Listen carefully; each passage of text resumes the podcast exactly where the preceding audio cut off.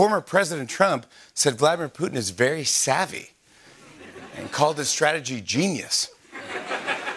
Keep in mind, Trump also used the word savvy and genius to describe McDonald's dollar menu. So. Uh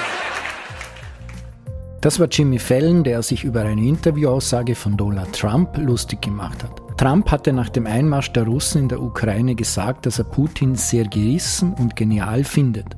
Fallon hat darauf aufmerksam gemacht, dass er dieselben Worte für das McDonald's One-Dollar-Menü verwendet hat. Donald Trump hatte schon sehr früh, nämlich in den 80er Jahren, Beziehungen zu Russland, genau gesagt zum KGB und der Russenmafia. Später dazu in unserem Wochenüberblick. Liebe Hörerinnen und Hörer, Thomas Nasswetter begrüßt Sie zur elften Ausgabe von Das Zackerl.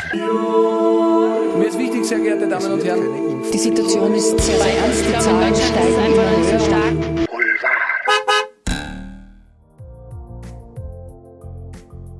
Wenn Menschen mit viel Macht diese zu lange ausüben und über einen längeren Zeitraum damit erfolgreich waren, dann gibt es den Effekt, dass viele die Bodenhaftung verlieren, auch oder gerade weil sie Kritik nicht zulassen, sie ausblenden und sich mit Menschen umgeben, die sich nicht zu kritisieren trauen. Jetzt spreche ich nicht von Herrn Putin, auf den das wahrscheinlich auch zutrifft. Die Rede ist von Wolfgang Sobotka, dem musikalischen Menschen aus dem niederösterreichischen Bergland, der offenbar kaum mehr Musikgehör für die klassische Art von Realität hat. Anders wäre es nicht zu erklären, dass er nach einer dienstlichen Stippvisite in Tschechien und der Enthüllung einer Gedenktafel mit dem Privatjet zurück nach Wien zu einer Parlamentssitzung geflogen ist.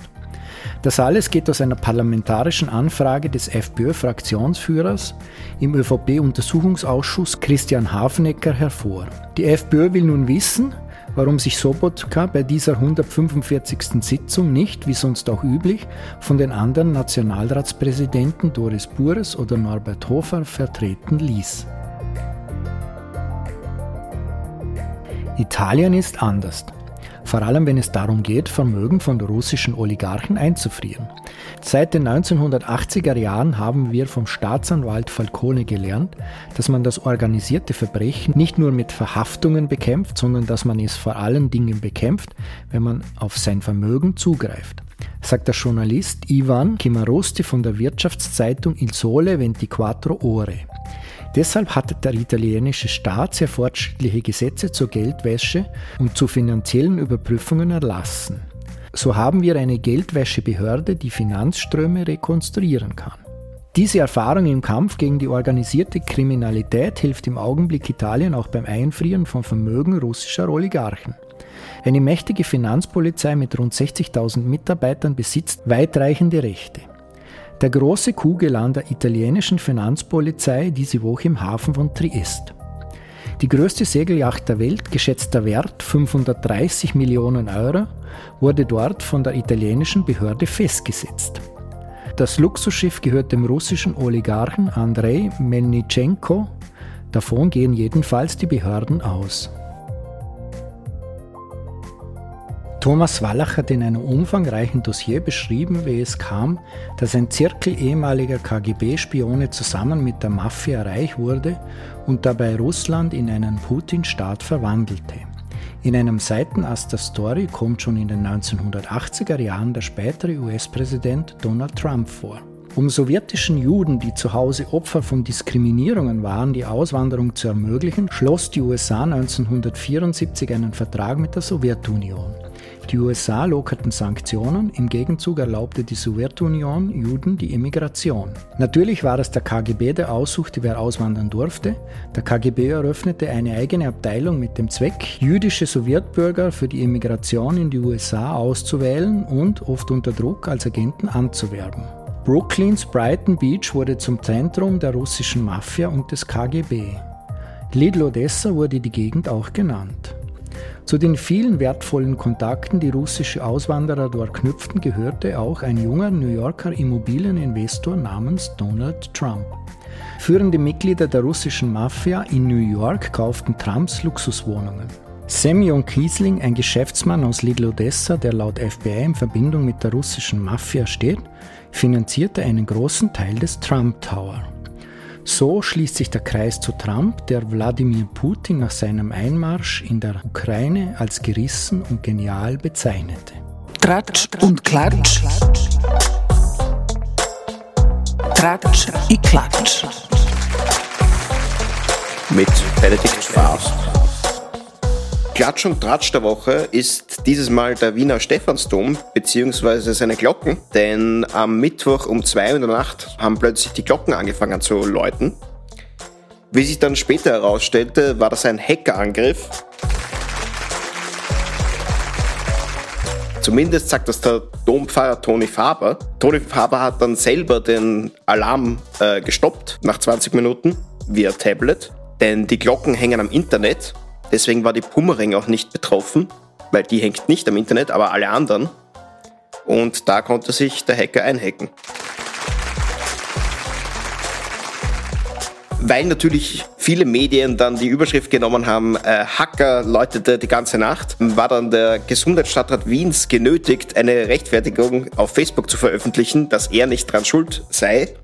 Das hat er auch dem Toni Faber geschworen, dass es nicht war. Ich glaube, er ist entlastet.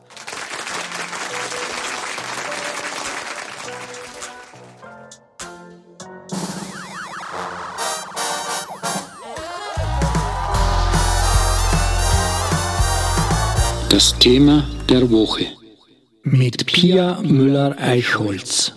Beim Thema der Woche geht es dieses Mal um die sehr angespannte Situation in den Spitälern in ganz Österreich. Wir haben mit Ärzten und Ärztinnen gesprochen, die uns erzählt haben, dass die Lage in den Spitälern so schlimm wie noch nie ist. Sie verstehen nicht, dass die Corona-Kommission sagt, dass in den Spitälern keine Überlastung droht, weil das erleben die ganz anders. Es fällt einerseits immer mehr Personal aus, weil es selbst an Corona erkrankt oder weil es als Kontaktperson in Quarantäne muss. Das führt dazu, dass Stationen gesperrt werden müssen teilweise oder Betten temporär gesperrt werden. Das heißt, dann im Endeffekt gar nicht die gesamte Zahl an Normalbetten zur Verfügung steht. Andererseits werden Patienten oder Patientinnen immer wieder krank und, da müssen dann OPs verschoben werden und das bringt natürlich auch den gesamten Ablauf total durcheinander dort. Ich habe ein Telefonat geführt mit einem oberösterreichischen Facharzt, der anonym bleiben wollte und der mir erzählt hat, wie das alles so abläuft. Und der hat mir dann den Kontakt verschafft zum Herrn Dr. Adelsgruber, der ist in Ried im Innkreis, Chirurg. Der hat mir dann nochmal ausführlich die Situation geschildert und ich habe dann auch noch eigene Kontakte angezapft sozusagen und mir Informationen aus verschiedenen Spitälern geholt und dort ein sehr ähnliches Bild geschildert bekommen.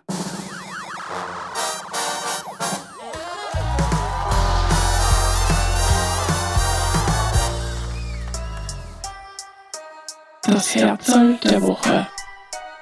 Mit Stefanie Marek. Marina Ovsjanikova. Marina Ovsjanikova. Das Herzl der Woche ist diesmal ein Herz der Woche und zwar die russische Mitarbeiterin eines TV-Senders Marina Ovsjanikova. Sie hat sich, obwohl in Russland momentan sehr ja, rigide Zensurmaßnahmen gelten, am Montagabend während einer Nachrichten-Live-Sendung hinter die TV-Moderatorin gestellt mit einem selbstgeschriebenen Schild, auf dem kein Krieg stand und quasi vermittelt wurde, ihr werdet belogen. Diese Aufnahme von ihr, die ein paar Sekunden nur dauert und dann auf eine Krankenhausszene umspringt, ging relativ schnell durch soziale Netzwerke, wo die Leute ihren Mut bewunderten.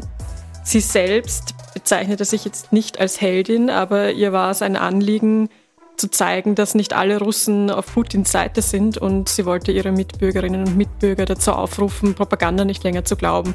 Sie ist selbst eine Mitarbeiterin des TV-Senders gewesen und in einem Video, das sie zuvor vor ihrer Protestaktion aufgenommen hatte, hat sie gesagt, dass in ihrer Familie es sowohl Ukrainer als auch Russen gibt und äh, diese Völker keine Feinde sind, dass die Russen protestieren sollen, denn es können nicht alle verhaftet werden. Russland sei der Aggressor, Putin sei verantwortlich. Nachdem sie diese Protestaktion im Fernsehen gemacht hat, ist sie verhaftet worden. Sie war dann äh, verschwunden und auch ihre Anwälte wussten nicht, wo sie ist. Am nächsten Tag stand sie dann vor Gericht. Viele haben befürchtet, dass sie eine lange Haftstrafe bekommen könnte, wegen diesem neuen Mediengesetz auch in Russland, wo man bis zu 15 Jahre eingesperrt werden kann, wenn man zum Beispiel den Krieg als Krieg äh, bezeichnet. Bisher hat sie ein Bußgeld auferlegt bekommen von 30.000 Rubel, das sind umgerechnet 250, 260 Euro. Sie selbst hat jetzt aber große Angst um ihre Sicherheit, weil es nicht ausgeschlossen ist, dass sie jetzt noch strafrechtlich verfolgt wird. Der ukrainische Präsident Volodymyr Zelensky hat sich bei ihr bedankt und Russen gelobt, die, Zitat, versuchen, die Wahrheit zu sagen. Der französische Präsident Emmanuel Macron will ihr konsularischen Schutz anbieten und äh, versuchen, sie im Asyl oder in der französischen Botschaft unterzubringen. Das Herzl der Woche.